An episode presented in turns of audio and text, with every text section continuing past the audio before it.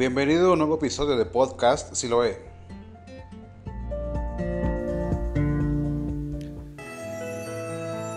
Dios les bendiga. En este domingo es una bendición estar eh, transmitiendo esta, esta enseñanza, esta alabanza. Espero que se esté gustando ahí en su casa, que haya disfrutado este tiempo de adoración. Y recordemos que el altar y el lugar de adoración no es nada más dentro de, un templo, dentro de una iglesia. Es en cada momento, en cada instante de nuestra vida. Ahí vendimos y rendimos adoración a nuestro Dios.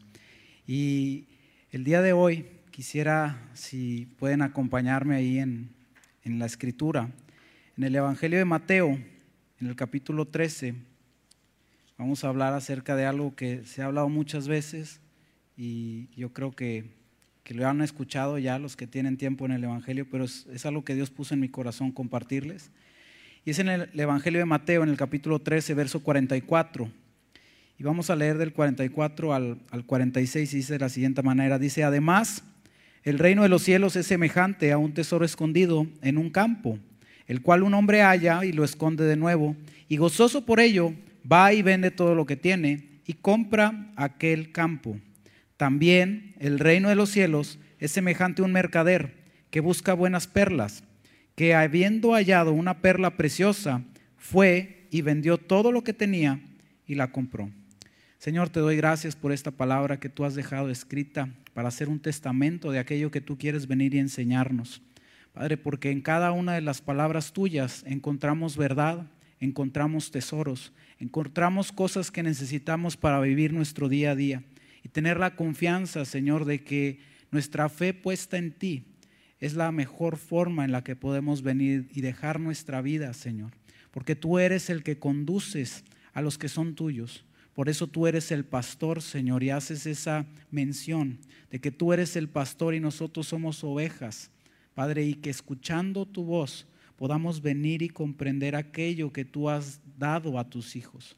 Señor, porque el reino de los cielos, Señor, ha de crecer en cada uno de nosotros y ha de venir y ha de tomar el lugar que le corresponde.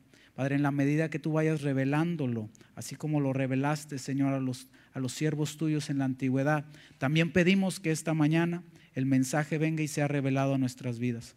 Porque algunos siembran, otros riegan, mas el crecimiento y la madurez la traes tú, Señor. Gracias, Padre, en el nombre de Jesús. Amén. Bueno, pues esta, esta escritura hace mención Cristo y está haciendo mención acerca de lo que es el reino de los cielos. Y cuando Jesús está hablando aquí, si tú lees un poquito antes, el capítulo 13 inicia hablando acerca de la parábola del sembrador y también habla acerca de la parábola de la, de la cizaña. Y Jesús hace esta, esta mención porque él hablaba por medio de parábolas, de algo que estaba, un mensaje que estaba oculto dentro de lo que se estaba hablando. Y Jesús empieza a hacer esto y, dice, miren, el reino de los cielos es semejante a un tesoro que está escondido en un campo. Ahora, cuando yo, yo, veía la definición de tesoro, la definición en el diccionario dice que es, es un lugar o es, es, una ubicación o algo donde se viene y se aglomeran una serie de riquezas o una serie de bienes o cosas preciosas y vienen y se juntan y están concentrados en un solo lugar. De hecho, la, la palabra tesoro, cuando nosotros la decimos, inmediatamente se nos viene un cofre y lleno de, monedas, lleno de joyas, lleno de, cualquier cosa que sea de valor y preciado. Pero cuando vemos la comparativa, está diciendo, el reino de los cielos es semejante a un tesoro que está escondido. Ahora, eh, en alguna ocasión yo, yo estaba hablando con una mujer y me contaba de cómo eh, su, padre tenía una necesidad de ser operado y ella en medio de, un sueño, tuvo un sueño y ella dice que veía en las columnas de una casa muy antigua que le pertenecía a sus abuelos, veía en esas columnas cómo empezaba a brotar monedas. Y ella le llamó la atención y dijo, oye, tuve un sueño, papá, fíjate que, eh, soñé la casa de, mi abuelo y yo soñaba que en las columnas, las que eran las esquinas, eh, empezaba a brotar dinero. Y el papá le dijo, él, necesitaba una cirugía y dice, mira, ¿sabes qué, hija? Eh, cuando tu abuelo vivía, él vivió la época de la revolución. Y cuentan que cuando vinieron los, los revolucionarios, vinieron al pueblo en donde él estaba, él, tenía dinero y tenía recursos, y lo que hizo fue que los escondió y los enterró, pero nadie sabe la ubicación. Y ella se, se sintió un poquito inquieta por ello y dijo, bueno, y perdemos algo si todavía podemos ir a la casa de mi abuelo a buscar ese tesoro. Y dijo, pues no pierdes nada, pues vamos. Y la sorpresa fue que cuando empezaron a escarbar justo en las columnas, empezaron a salir bolsas y de esas bolsas había monedas de, plata, que eran los pesos antiguos. Y de ahí pudieron pagar parte de lo que era la cirugía. Y uno a veces así es. Un tesoro es algo que uno normalmente no, no está buscando, es algo con lo cual uno se topa. Y el reino de los cielos, para ti, para mí a lo mejor, es algo similar, en lo cual nosotros vamos pasando, hemos pasado muchas veces la vida eh, cuando llegamos a, a, Cristo, no llegamos muchas de las veces a la primera, sino que muchas veces nos vienen y nos hablan y muchas veces nos vienen y nos dicen acerca de Jesús. Pero lo vamos, lo vemos, lo percibimos y decimos, bueno, lo tomamos como algo que no, no vale la pena. Pero llega un momento en donde nos damos cuenta del valor que hay ahí. Porque el reino de los cielos es algo en lo cual Dios ha concentrado la riqueza, donde Dios ha concentrado bienes que vienen y son provechosos para el que los tiene, para el que los haya, para que los disfrute. Porque la paz es uno de los bienes más grandes que puede tener el hombre. Porque hay casas donde hay riqueza, donde hay bienes, donde hay todo lo que el hombre pudiera desear hablando en lo, en lo físico, en lo material, pero la escritura nos enseña y dice que mejor es una casa donde se come legumbres que una casa donde hay rencilla y donde hay discordia y hay banquete. Y esas son las cosas y los tesoros que hay dentro del reino de los cielos, a los cuales Dios quiere que tú y yo vengamos y nos encontremos. Ahora hay algo que este hombre que está describiendo Jesús hace. Dice que viene y lo encuentra el tesoro se lo topó ocasionalmente y de repente cuando eh, se da cuenta de que ese tesoro está ahí, lo vuelve a esconder y el hombre gozoso por ello va y vende todo lo que tiene y compra aquel campo. Y ese es el, tema justamente, es el tesoro escondido. ¿sí? Cristo es el tesoro escondido y el reino de los cielos, lo que Él nos ha concedido, ese acercarnos a Él, ese poder encontrarnos con, Cristo y poder saber quién es Dios, conocerle a Él por lo que Él es, por lo que Él ha hecho y por lo que somos nosotros, nos hace a nosotros entender que tenemos que venir y darlo todo para poder adquirir ese tesoro. Muchas personas les, les he yo compartido y les digo, mira, la salvación, la salvación es gratuita, Cristo vino y murió por ti por mí, independientemente de si, si, nosotros hemos hecho algo o no, si vamos a hacer algo o no, si hacemos una promesa o no, independientemente de todas estas cosas, Cristo ya vino y dio su vida por ti por mí. Y Él derramó su sangre y no la escatimó, sino que vino y puso su vida para la salvación de muchos, dice la Escritura. Y cuando, cuando vemos esto, hay algo a lo cual Dios nos quiere llamar. Y es a que nosotros paguemos el precio por adquirir el tesoro completo. Podemos quedarnos con la salvación y gloria a Dios, ¿verdad? Porque todo el mundo tiene la incertidumbre. El hombre, el, mayor miedo que tiene es el temor a la muerte.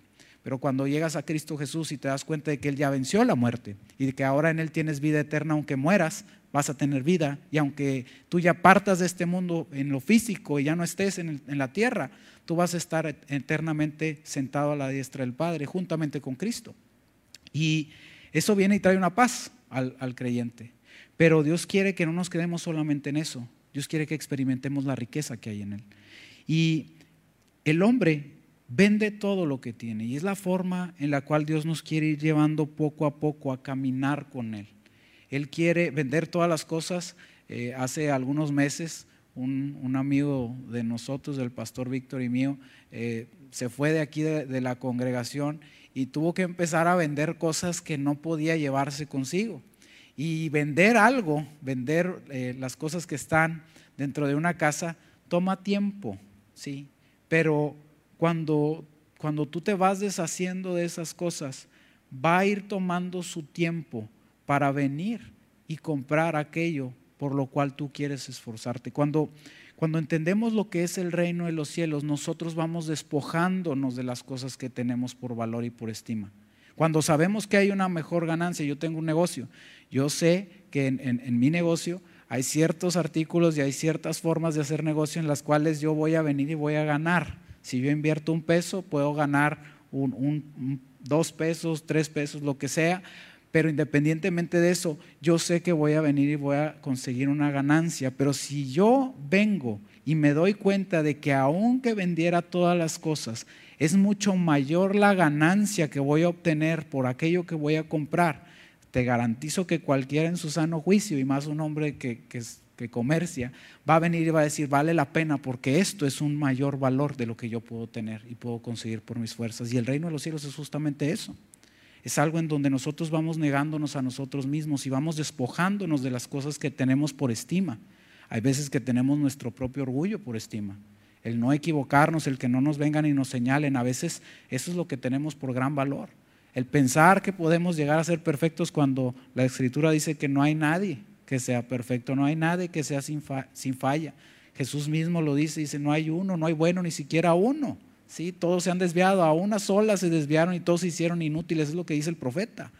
Y al darnos cuenta de esto, nos encontramos con que seguir a Cristo vale la pena tanto que nosotros podemos venir y decir, me deshago de todo lo que tengo con tal de adquirir el campo.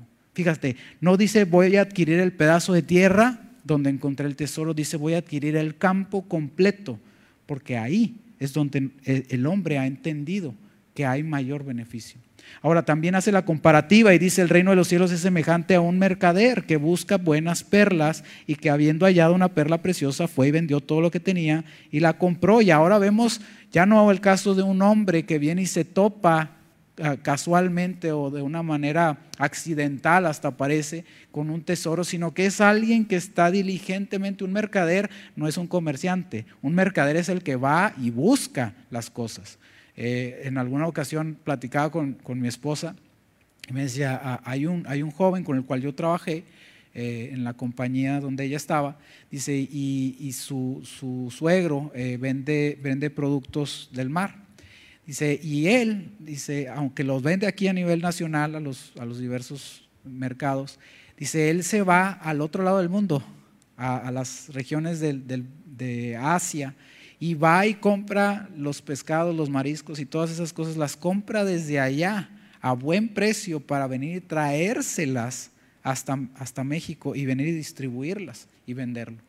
Cuando yo veía eso, yo decía, wow, pues si no hay tantos mares aquí en México, ¿verdad? Tenemos el, Golfo de México, tenemos el, todo el mar de Caribe, todas esas regiones. Dije, bueno, ¿por qué se tiene que ir tan lejos? Porque un mercader sabe hacer negocios y sabe dónde está el valor sabe que hay, hay, lugares y hay regiones en el mundo donde algo es tan común y tan, tan cotidiano que viene y toma de esas cosas y las trae a un lugar donde escasea y el producto se convierte en algo que es de gran valor y de gran estima. Y la, palabra de Dios, el reino de los cielos y el mensaje de salvación es algo que para muchos puede ser algo que es común.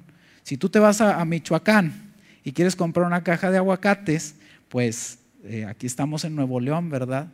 Si allá en Michoacán tú dices, dame una caja de aguacates y casi creo que la gente te dice, llévatela, ya no queremos aguacates, ya estamos hasta aquí de aguacate. Pero cuando llega a una región donde no se da, se convierte en un producto valioso. Y el reino de los cielos para ti y para mí tiene que ser justamente eso.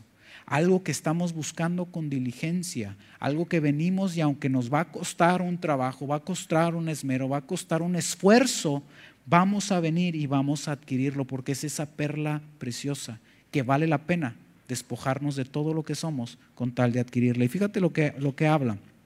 Eh, quisiera ahí que, que leyéramos en el libro de Lucas, en el Evangelio de Lucas, en el capítulo 12, verso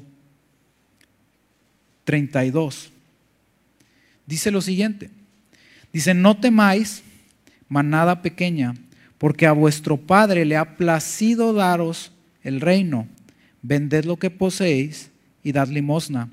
Haceos bolsas que no se envejezcan, tesoro en los cielos que no se agote, donde el ladrón no llega ni polilla destruye. Porque donde está vuestro tesoro, ahí estará también vuestro corazón. Y eso es justamente el centro del mensaje. ¿Dónde está tu tesoro? ¿Cuáles son las cosas que tú resguardas en tu corazón? o en tu vida que verdaderamente dices esto es lo más valioso que tengo.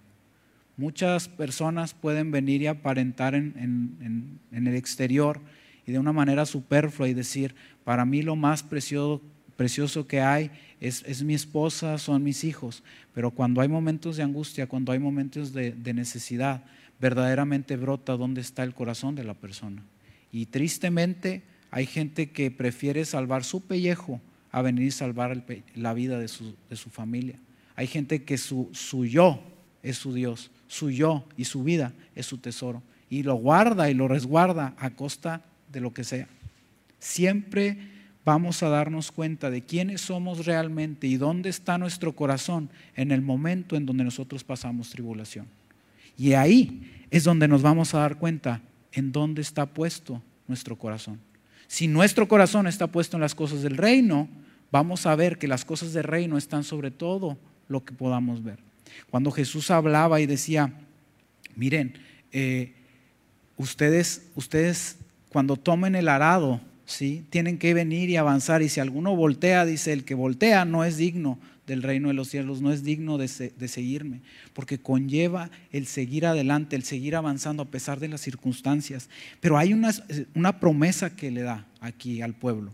Cuando Jesús está hablando y les, habla, justamente les habla del afán y de la ansiedad. Les dice, no se afanen por qué es lo que van a comer, no se afanen por qué es lo que van a vestir, no se afanen ustedes en estas cosas porque estas son las cosas de las cuales los hombres se preocupan, los gente de este siglo se preocupa y buscan los gentiles. Pero ustedes entiendan esto, que vuestro Padre que está en los cielos conoce y sabe de qué cosas tienen ustedes necesidad y viene y les hace una exhortación diciéndoles, más buscad, primer, buscad el reino de los cielos, eh, el reino de Dios, dice, y todas estas cosas os serán añadidas. Quiere decir que el Dios, el Padre nuestro, tiene el cuidado de nuestras vidas y Él sabe de qué cosas tenemos necesidad. Pero cuando buscamos las cosas del reino, la provisión viene del lugar menos esperado. Cuando nosotros seguimos los lineamientos que, que, Cristo nos ha mandado, dándonos dos simples mandamientos que dichos son tan fáciles, pero vividos son a veces tan complicados y son tan difíciles de llevar a cabo, porque se necesita una vida disciplinada, se necesita pagar el precio para poder cumplirlos, porque el primero es amarás al Señor tu Dios con todo tu corazón, con toda tu mente y con todas tus fuerzas, pero uno puede venir y decir, sí, yo amo a Dios, ¿verdad? Y nadie me ve, al cabo que Dios no va a venir, se va a presentar y va a decir, ah, no, este no me hace caso, este no me obedece, este en lo oculto viene y hace otras cosas. Cualquiera puede decirlo. Pero la forma en la que se manifiesta cuando alguien verdaderamente ama a Dios es que ama a su prójimo como a sí mismo. Porque viene y da. Por eso les dice aquí, vended lo que poseéis. ¿Sabes por qué dice vended lo que poseéis? Ten tú un, un interés en las personas que están en necesidad. Ten tú un interés por las personas que necesitan algo de lo que tú puedes tener y a lo mejor tú valoras y estimas. El tiempo es una de las cosas que yo más valoro dentro de, mi vida y, y, es una de las, de las cosas que cuando decimos vamos a dedicar tiempo, yo le digo a mi esposa, vamos a dedicar tiempo para hacer algo, nos, nos pesa más y sabemos que vale más el tiempo que los recursos. Por eso invertir el tiempo en un hijo vale la pena.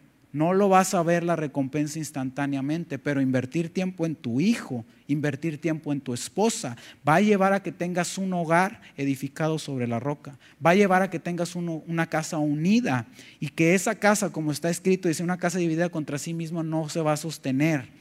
Una casa unida en Cristo Jesús y que vengan los lazos de, de Jesús y los lazos de Dios a venir y a mantener esa unidad entre el cónyuge, porque hay diferencias, siempre las va a haber cuando hay problemas económicos va a haber diferencias. Cuando hay problemas en el momento de tener que educar a los hijos va a haber diferencias. Cuando hay momentos en los cuales se tiene que venir y tomar una decisión que, que va a venir y va a impactar todas las áreas de la vida. Va a, haber, va a haber siempre diferencias, pero es ahí donde Cristo gobernando y cediendo nosotros lo nuestro, diciendo, Señor, haz tú lo que tengas que hacer, aunque a mí no me guste, aunque no sea lo que yo pienso que es lo que debería de ser, ven y sorpréndeme, porque Dios abre el mar delante de su pueblo. Y lo ha hecho una y lo ha hecho mil veces y lo seguirá haciendo, porque Él siempre será el mismo desde la eternidad hasta la eternidad, porque Él es perfecto, Él es Dios y no cambia. Y en todo momento será Dios.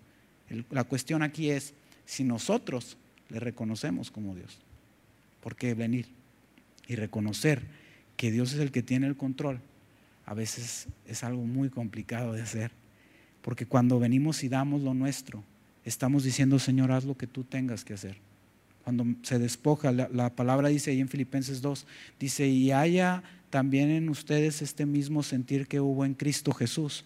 Dice que no, no consideró el ser igual a Dios como cosa que aferrarse, sino que se viene y se despoja de su deidad se despoja de su posición, de su gloria, de, estar rodeado de la alabanza continua de los ángeles, estar eh, sentado con el Padre, estar ahí en el lugar en donde es eterno, estar delante de la presencia de Dios mismo, siendo Él mismo Dios. Se despoja de esto y toma la forma de hombre.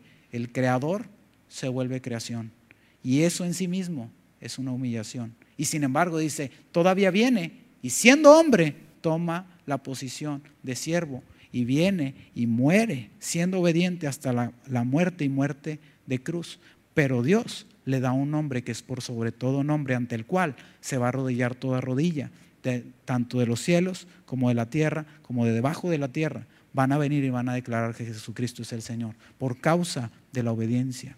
Y cuando el Hijo entiende que lo que Dios busca es que nosotros hagamos tesoros en los cielos, Dios no quiere, esto es algo que no, no, está peleado, entendamos esto, Dios no está peleado con venir y dar bien o venir y dar bendición económica a las personas, no está peleado Dios con eso, pero si nuestro enfoque está en hacer bienes, hemos cerrado y adoramos a Mamón y no adoramos a Dios.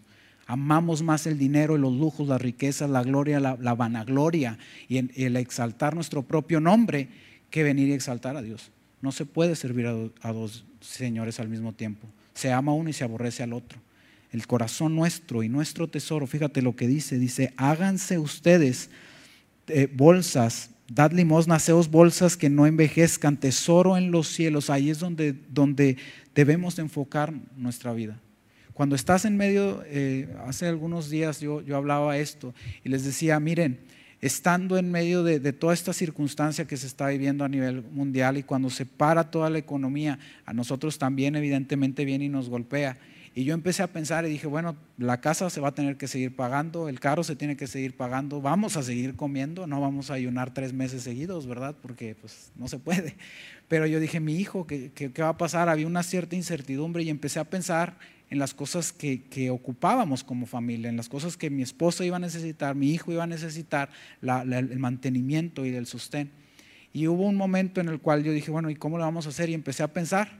Yo no me quedo quieto, a mí me gusta moverme mucho y empezar a, idear formas alternas para poder venir y hacer eh, un negocio. Y dije, bueno, vamos a ver qué es lo que se da.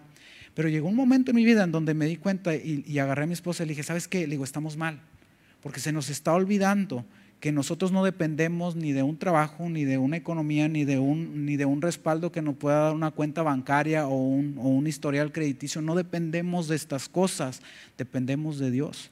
Y cuando dependes de Dios, tenemos que aprender a dejarlo todo en manos de Él.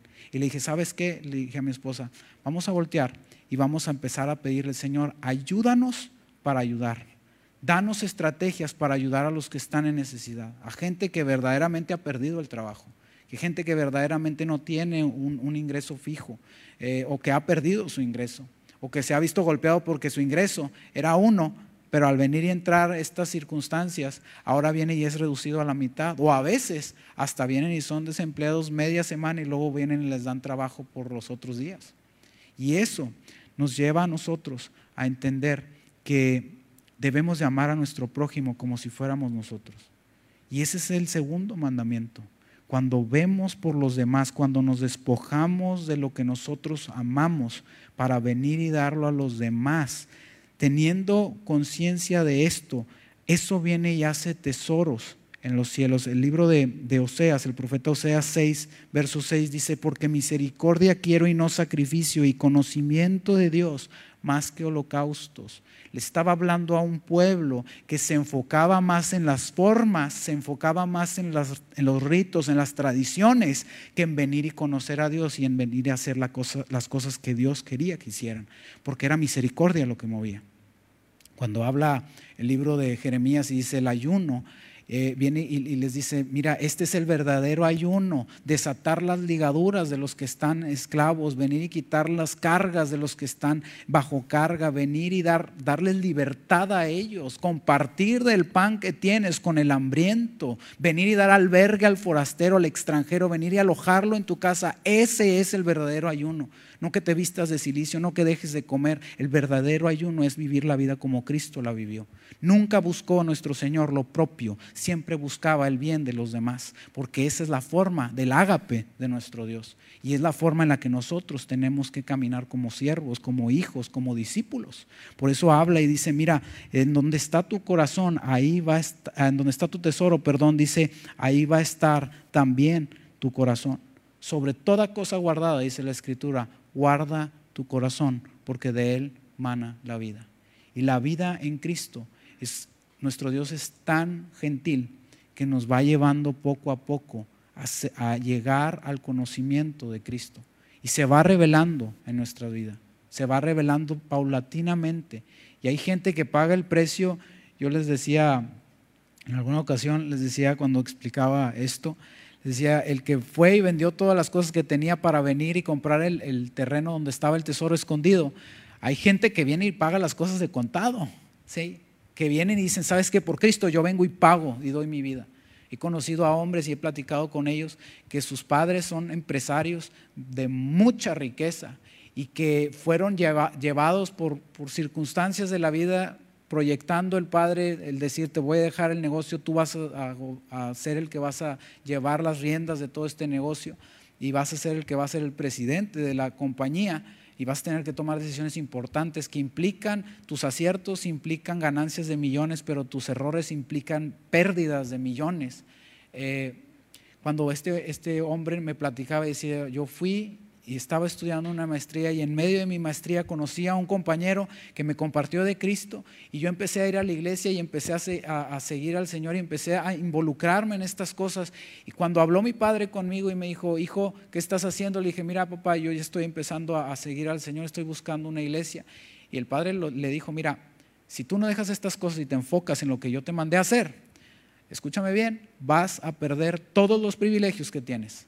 Las tarjetas se van a bloquear tú ya no vas a tener manera de, solventar tu, sustento ahí en, la universidad en donde estás. Dice, y para mí, si tú no te, alejas de esas cosas, para mí tú estás muerto.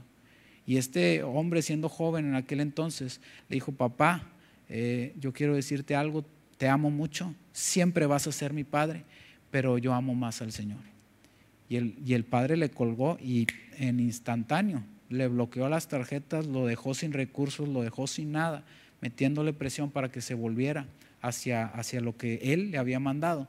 Pero este joven, en lugar de tomar la decisión de volverse y decir, me siento amedrentado porque de qué voy a echar mano, no tengo un trabajo, no puedo trabajar aquí en este país, ¿qué es lo que voy a hacer? Él oró y le dijo, Señor, ¿qué quieres que haga? Y, y orando, Dios le mostró que se fuera a un país.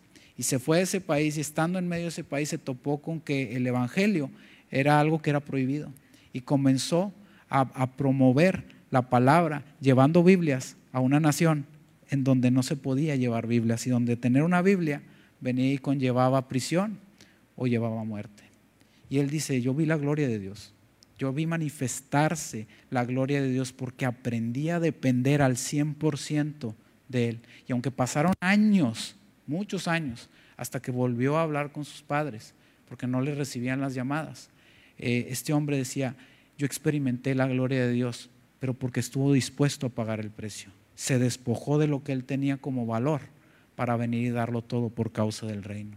Y es la manera en la que Dios quiere llevarnos a nosotros. Quiere que vengamos y estemos dispuestos a experimentar la gloria, porque no nos ha creado Dios nada más para venir y ser salvos, nos ha creado para venir y manifestar el reino de Dios en medio de la tierra. ¿Cómo? Por medio de milagros, de sanidades, por medio de, respaldo del poder de Dios para que la gente crea, tú y yo, si ya hemos creído en nuestro Señor Jesucristo como Salvador y como el único redentor de nuestra alma, no ocupamos los milagros en nuestra vida para creer, porque ya hemos creído. Pero lo que sí es que queremos ver que se manifieste el poder de Dios para que los incrédulos volteen y digan, ciertamente este es el único camino que hay. Cuando eh, Jesús habla de esto, eh, también hace una mención ahí en el libro de Lucas, el capítulo 14, en el verso 25. Y dice lo siguiente. Dice, grandes multitudes iban con él y volviéndose les dijo, si alguno viene a mí y no aborrece a su padre y madre y mujer e hijos y hermanos y hermanas, y aún también su propia vida, no puede ser mi discípulo. Esas palabras son palabras fuertes, porque pareciera ser, no te está diciendo aborrécelos, ¿sí? de odialos, no, pero sí está poniendo en estima, en lugar, en una posición para decir, si tú estimas más a tu padre o a tu madre o a tu esposa o a tus hijos o a ti mismo más que a mí, no puedes caminar conmigo. Y eso implica lo que dice más adelante. Dice, y el que no lleva su cruz y viene en pos de mí, no puede ser mi discípulo. La vida del discípulo, la vida del hijo, es llevada a despojarse de todo lo que es. Cuando Josafat fue a hacer guerra contra los moabitas, eh, pasaron ellos por en medio de un desierto y querían llegar desde una posición en la que era muy complicada llegar. Y el rey de Israel y el rey de, de Judá vinieron y se metieron en un gran aprieto porque no consideraron a Dios. Pero dijo el rey de Judá, Josafat les dijo, miren, tráiganme a alguien, a algún varón de Dios, algún profeta tiene que haber en esta tierra que pueda venir y darnos una guianza, una instrucción. Y estando en medio de esa circunstancia en donde iban a perecer, donde ya no había agua para el ejército, para las bestias, ya no había forma de donde echar mano, y en medio de un desierto el agua es esencial, es vida. Eh, el profeta Eliseo vino y dijo, no veréis viento ni veréis la lluvia, mas sin embargo les dice, va a ser llenos este valle de aguas. Y ustedes tienen que venir y hacer pozos, caben pozos, para que esos pozos vengan y llenen y sean llenados por agua porque el Señor va a venir y va a abrir fuentes y va a hacer lleno todo esto. Y les dice, todavía esto es cosa ligera para el Señor, porque Él va a entregarles, no solamente para que ustedes beban y sus bestias y todos los que van con ustedes, sino va a entregarles a ustedes, a sus enemigos, hasta que los persigan y vengan y los derriben. Y esto nos enseña a nosotros justamente la forma en la que tenemos que aprender a depender de Dios.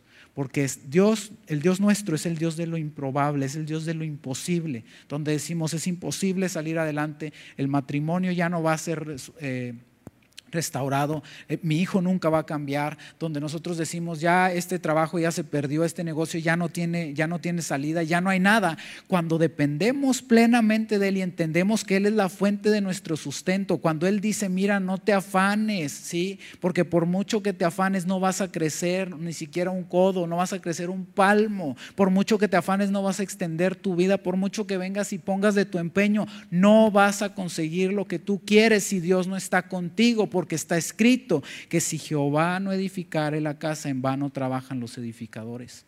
Pero cuando Dios es el centro, Dios hace que todas las cosas fluyan y abre puertas en medio del lugar improbable.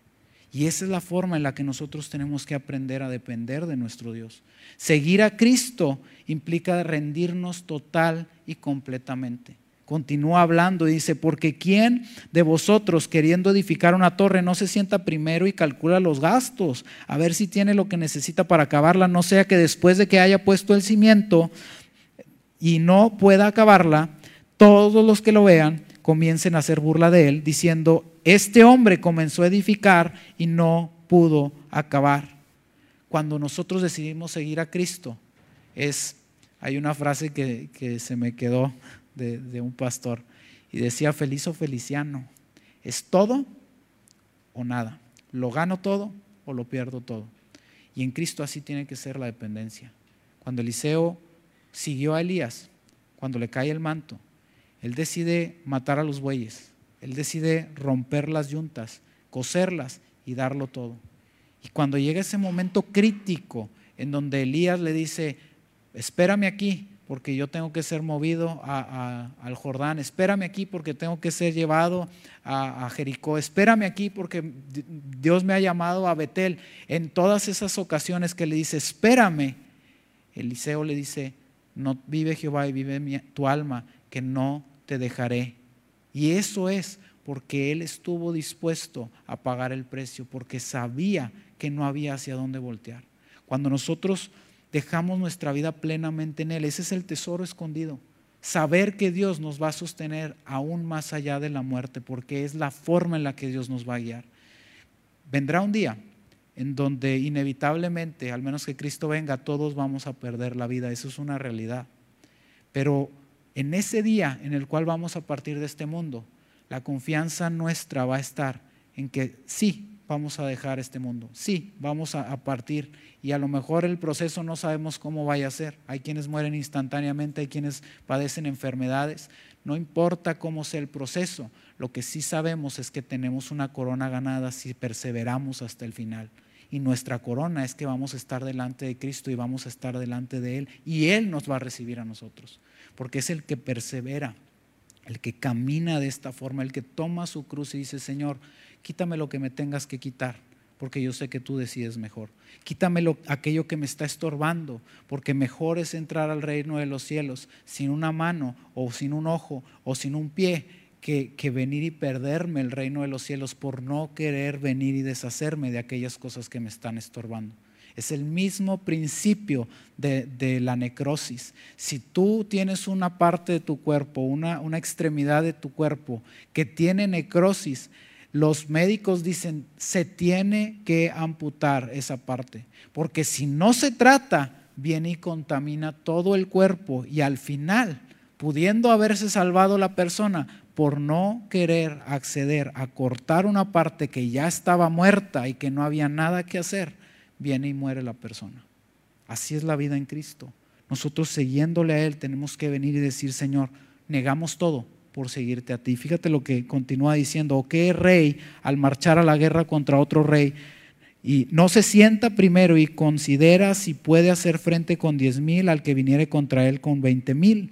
Y si no puede, cuando el otro está todavía lejos, le envía una embajada y le pide condiciones de paz. Así pues, cualquiera de vosotros que no renuncia a todo, fíjate, si uno de nosotros no renuncia a todo lo que posee, poseemos, dice, no puede ser mi discípulo. No hay mejor maestro que seguir que a Cristo. Y no hay mejor enseñanza que vivir que la que Cristo nos ha dejado. Porque ahí experimentamos paz. Y lo que antes nos venía y nos agobiaba, ahora en Cristo Jesús, venimos y tomamos un yugo que es ligero y que es fácil. Porque aprender a depender de Él es lo que Dios quiere. Porque nosotros Dice la escritura, estamos en su mano. Y Cristo habla y dice, todos los que tú me entregaste, ninguno voy a perder, porque tú me los entregaste. Dios no pierde, Cristo no pierde a los que son suyos. Él tiene cuidado de todos ellos. Pero la forma en la que nosotros estemos dispuestos a pagar el precio, ahí es donde nosotros vemos si somos o no verdaderamente discípulos. Y es la misma parábola semejante a la del sembrador. Habrá gente que en este momento esté como el camino, donde Dios viene y habla, pero viene el diablo y roba la semilla. Habrá gente que esté ahorita viviendo y experimentando el crecimiento entre espinos, en donde los afanes, donde las cosas del día a día vienen y te estrangulan y, viene y se muere esa fe. Pero también habrá otros que podrán tener una fe que, entra en vigor y creces y, estás alegre y todo, pero llega la prueba, llega el sol, llega el momento de dificultad y ahí es donde vienes y decaes, porque no has aprendido a confiar en Cristo plenamente, porque no has echado raíces sobre la tierra y porque no has aprendido a tomar agua de los manantiales que hay en el Señor. Pero la buena tierra, cuando Dios te lleve a la buena tierra y que tu corazón sea preparado para hacer esa buena tierra, su palabra va a caer en ti y tú vas a crecer, vas a germinar, vas a venir y vas a dar tu fruto a su tiempo y vas a venir y vas a extender el reino. Porque lo que por gracia recibiste, lo vas a empezar a dar por gracia, dejando de mirar lo propio y empezando a mirar por las cosas del reino. Por eso Jesús cuando, cuando era un joven eh, se perdió en medio del templo. Y buscaron sus padres y dijeron José y María, ¿dónde está Jesús? Y se volvieron y lo hallaron en el templo.